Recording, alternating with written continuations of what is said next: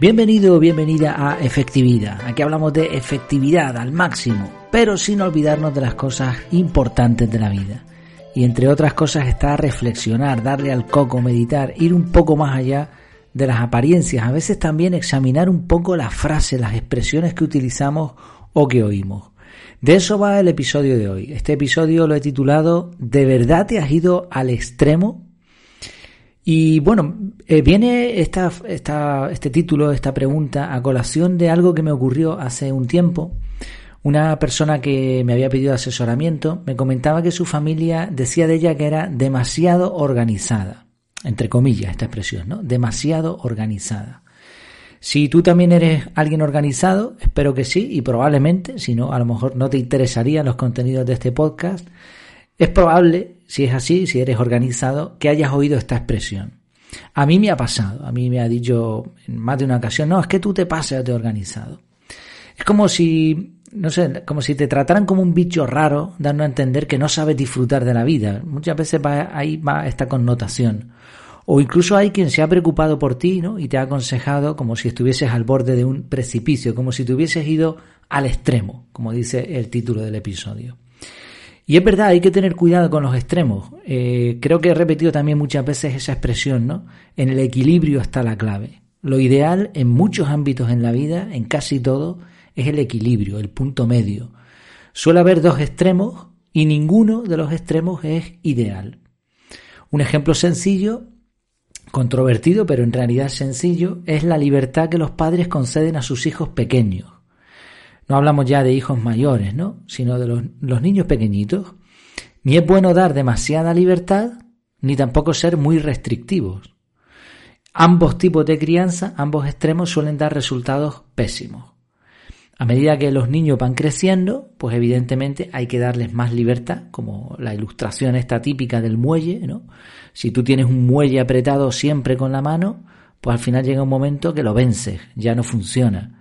Pero si tú sueltas ese muelle de pronto cuando todavía eh, no lo has apretado durante mucho tiempo, ¿qué ocurre? Pues que el muelle salta. Entonces hay que ir paulatinamente. Y lo mismo ocurre con la crianza de los hijos. Hay que darles libertad, pero al mismo tiempo también hay que ponerles algunos límites. Es nuestra responsabilidad.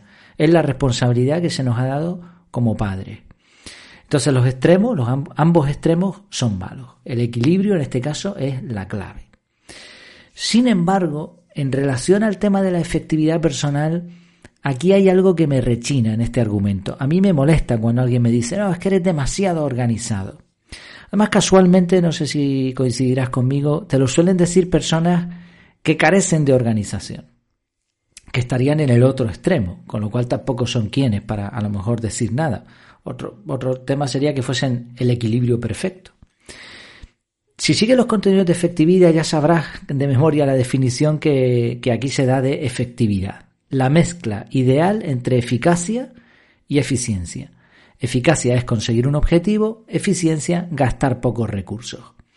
Además, la efectividad con sentido, que de esto también hemos hablado, debería tener un porqué, un objetivo. El objetivo que tiene efectividad es ser efectivos al 100%, pero sin olvidar las cosas importantes de la vida. La efectividad nos debería permitir disfrutar más de la vida. Así, siguiendo este, esta línea de razonamiento, ¿no? Eficacia, conseguir objetivos, eficiencia, gastar pocos recursos, eso es efectividad, con un porqué. ¿Cuál es el problema en ser súper efectivo? Por un lado, la efectividad ya lleva implícita el concepto de equilibrio, mezcla ideal entre eficacia y eficiencia. Pero además, cuanto más efectivo seas, va a ser mejor para ti.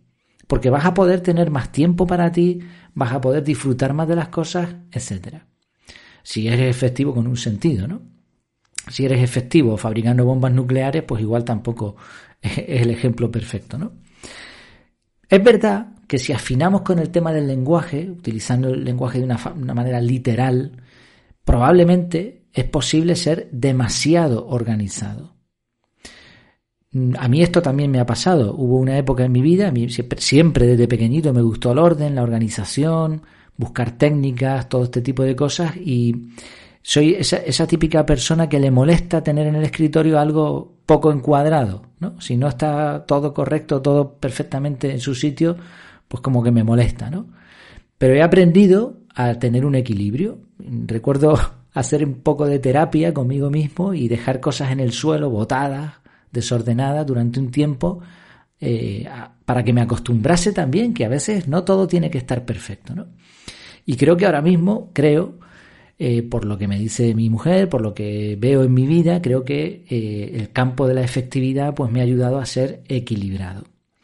Entonces sí, es cierto que uno puede ser a lo mejor demasiado organizado en el sentido de que dedica tanto tiempo, tanto tiempo a buscar métodos de organización, a buscar el orden, que al final se pasa tanto tiempo ordenando que, ha perdido su tiempo. O sea, lo que va a ganar con ese orden lo ha gastado ya. Pero claro, es que esto no sería efectividad, porque hemos dicho que la efectividad conlleva evitar gastar demasiados recursos. En este caso, el recurso que estamos perdiendo es el tiempo. Por lo tanto, una persona que dedica mucho tiempo a organizar su vida y que no le es rentable, evidentemente no está siendo efectiva. No sé si más o menos se entiende la idea, ¿no?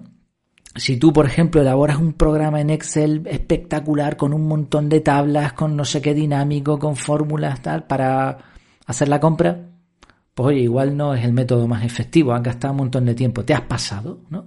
Eso no es efectividad. Pero claro, realmente, mm, sinceramente, dudo mucho que alguien que critica a otro por ser demasiado organizado, lo ponemos entre comillas otra vez, tenga en cuenta todos estos matices y sepa incluso lo que es el concepto de efectividad. Yo creo más bien, y esto es lo que me rechina, que vivimos en un mundo donde la mayoría de las personas son poco ordenadas, poco organizadas. Creo también que muchas personas no saben disfrutar de la vida porque no aplican la efectividad en sus horarios y rutinas. Cada vez tengo más claro que la mayoría de los problemas que tiene la gente en este sentido, ¿eh? no, hablo de problemas de salud o de otras cosas, que todo afecta, pero no, me, refiero a problemas de estrés, ¿no? Problemas en sus trabajos, en sus vidas personales. Mucho, cuando lo examina, viene derivado de falta de organización. No porque no sepan lo que hay que hacer o porque carezcan de motivación, sino que como no se han organizado, como no son personas que han dedicado un tiempo a, elaborar un sistema, a organizarse, pues al final todo se queda, pues eso, en metas, ilusiones, pero no en acciones concretas. Por eso creo que muchas veces eso de es que tú eres demasiado organizado, lo que revela en realidad es una pataleta, es una frase hecha tenida quizá de un poco de envidia. En resumidas cuentas, y esta es la idea que quiero transmitir con este episodio. No te dejes convencer de que la efectividad personal está en un extremo y que debería ser menos efectivo o efectiva. El equilibrio entre conceptos suele ser lo ideal, pero no en este caso. En el caso de la efectividad personal, como ya lleva implícito el equilibrio, cuanto más, mejor. Cuanto más efectividad pongas en tu vida, mejor te va a ir.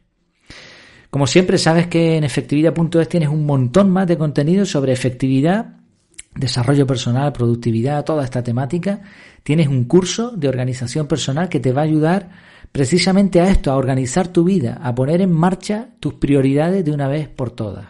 Además, si eres suscriptor del podcast, tienes un descuento y además, si te suscribes al canal de Telegram, que ahí vas a recibir un montón de contenido, y vas a estar al día con todo lo que publico, con todas las cosas, ahí vas a tener todavía un descuento mayor del 50% con respecto al precio en el que esté el curso.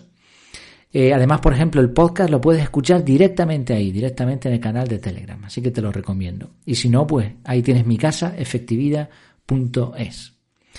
Pues nada, hasta la próxima, a seguir siendo efectivo o efectiva. Nos vemos en la próxima, que lo pases muy bien.